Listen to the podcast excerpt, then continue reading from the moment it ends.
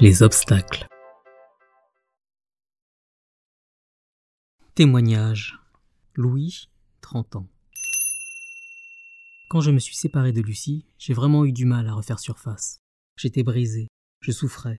C'est elle qui a voulu mettre un terme à notre relation. Elle ne m'aimait plus. J'ai eu beaucoup de difficultés à l'accepter. Je pensais tout le temps à elle. Je ne trouverais plus quelqu'un d'aussi bien que Lucie. J'ai passé environ deux mois à me rendre malheureux, à me complaire dans ma souffrance. Je n'avais plus goût à rien. Je suis même allé voir un médecin qui m'a prescrit des tranquillisants. Je me suis senti un peu mieux, mais rien n'était réglé. J'aimais toujours Lucie, et je ne parvenais pas à admettre notre séparation. J'espérais qu'elle reviendrait sur sa décision, qu'elle me téléphonerait un jour pour me le dire, et que nous ferions à nouveau une tentative. Mais les jours passaient et Lucie n'appelait pas. Deux de mes amis veillaient sur moi et m'obligeaient à sortir. Ils m'invitaient chez eux ou au restaurant. Ils organisaient des week-ends en Normandie et essayaient de me changer les idées. Je faisais des efforts, mais la douleur était toujours présente. Je me disais qu'elle disparaîtrait peut-être avec le temps. Seulement, il fallait que j'arrête de l'entretenir. Je pense que je faisais une sorte de dépression. J'étais profondément triste et je dormais très mal.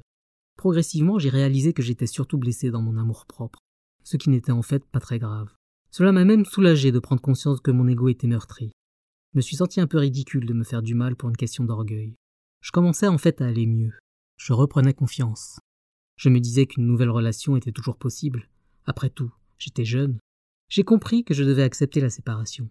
C'était idiot de croire que Lucie reviendrait vers moi. Elle ne le ferait pas. Je me suis dit plusieurs fois par jour, lorsque je sentais que je repensais à Lucie, c'est fini, accepte.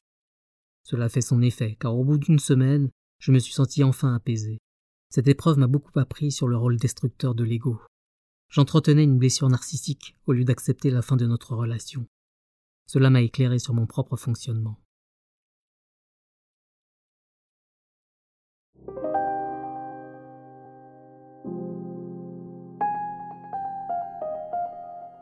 Identifions nos résistances. Lorsque nous résistons, nous ne pouvons pas venir à bout d'une situation. Ainsi, Louis ne veut pas que Lucie le quitte. Il pense qu'elle reviendra vers lui. Il ne parvient pas à admettre que leur histoire est terminée. Il réagit contre cette dure réalité et y consacre toute son énergie. C'est lorsqu'il prend conscience que sa souffrance est un problème d'ego que les choses se dénouent. Identifions les forces contraires. Lorsque les événements semblent stagner et que nous nous sentons dans une impasse, il est temps d'examiner notre comportement. Il est vraisemblablement inadapté à la situation. Nous devons nous interroger sur notre façon d'agir et sur nos intentions. Sont-elles concordantes? Par exemple, Christine souhaite déménager car son appartement est trop sombre. Son budget étant limité, elle ne peut pas s'offrir une superficie beaucoup plus grande. Néanmoins, elle s'obstine à rechercher des appartements offrant 10 mètres carrés de plus. C'est quand elle décidera d'agir dans le bon sens, à savoir de regarder uniquement les appartements lumineux, qu'elle trouvera celui qui lui convient. Dépistons le travail dévastateur de l'ego. Lorsque le mental prend le dessus, il nous éloigne de notre véritable intériorité. Si nous nous montrons suffisamment vigilants, nous pouvons arrêter son bavardage. Nous devons simplement prendre conscience que ce n'est pas nous qui parlons, mais notre ego.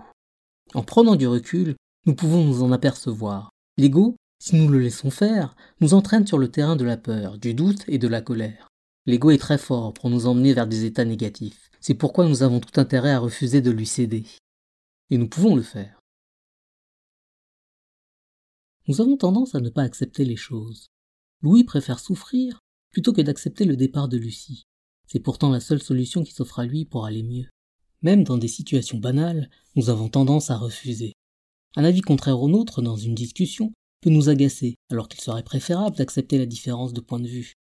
Une soirée, au restaurant déprogrammée, peut nous plonger dans la tristesse, alors qu'il serait plus sage de considérer cette nouvelle situation comme une opportunité pour faire autre chose. Acceptons. Lâchons prise. Nous ne parvenons pas à nous satisfaire de ce que nous avons, ni de ce que nous sommes. Nous changeons d'ordinateur alors que notre poste précédent fonctionnait parfaitement. Est-ce nécessaire? Qu'est-ce qui nous motive à acheter? Nous nous comparons aux autres. Ne pouvons-nous pas nous estimer tels que nous sommes? Cessons de nous identifier aux sentiments négatifs. Les désordres intérieurs ont souvent lieu parce que nous nous identifions à une émotion ou à une croyance. Lorsque nous cessons de le faire, ils disparaissent. Par exemple, un ami a oublié de nous fêter notre anniversaire. C'est le drame. Nous estimons qu'il ne fait plus attention à nous. Pourtant, nous savons qu'il n'est pas attaché à ces dates. Mais nous préférons ruminer. Plus nous y pensons, et plus nous nous faisons du mal. Il faut que nous comprenions que nous nous rendons malades en donnant raison à notre discours intérieur. Nous devons prendre de la distance et observer cette pensée nocive qui nous ronge. Est-elle exacte? Non. D'où vient-elle? Qui parle? C'est notre ego. Alors arrêtons de lui donner raison.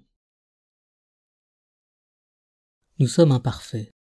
En reconnaissant notre imperfection, nous pouvons plus facilement pardonner nos erreurs. Acceptons de ne pas savoir tout faire. C'est en nous trompant que nous apprenons. Nous pouvons surmonter tous les obstacles à notre rythme, en fonction de nos connaissances. Nous apprenons. Chaque difficulté est une occasion pour nous améliorer. Chaque épreuve est source d'enseignement.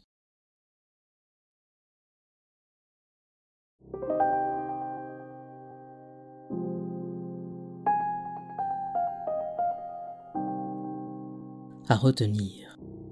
Considérons notre propre richesse. Nous pouvons changer notre façon de voir afin de nous libérer de nos vieux réflexes bien encombrants.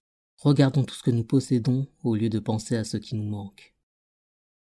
Acceptons les autres. Arrêtons de vouloir changer le comportement de notre conjoint ou de toute autre personne. Nous ne pouvons changer que nous-mêmes. Acceptons notre propre imperfection. Nous ne sommes pas parfaits. Reconnaissons-le au lieu d'essayer de modifier notre propre nature. Arrêtons de vouloir ressembler à telle personne que nous admirons. Soyons bien avec nous-mêmes et faisons les choses du mieux que nous pouvons, en reconnaissant nos limites.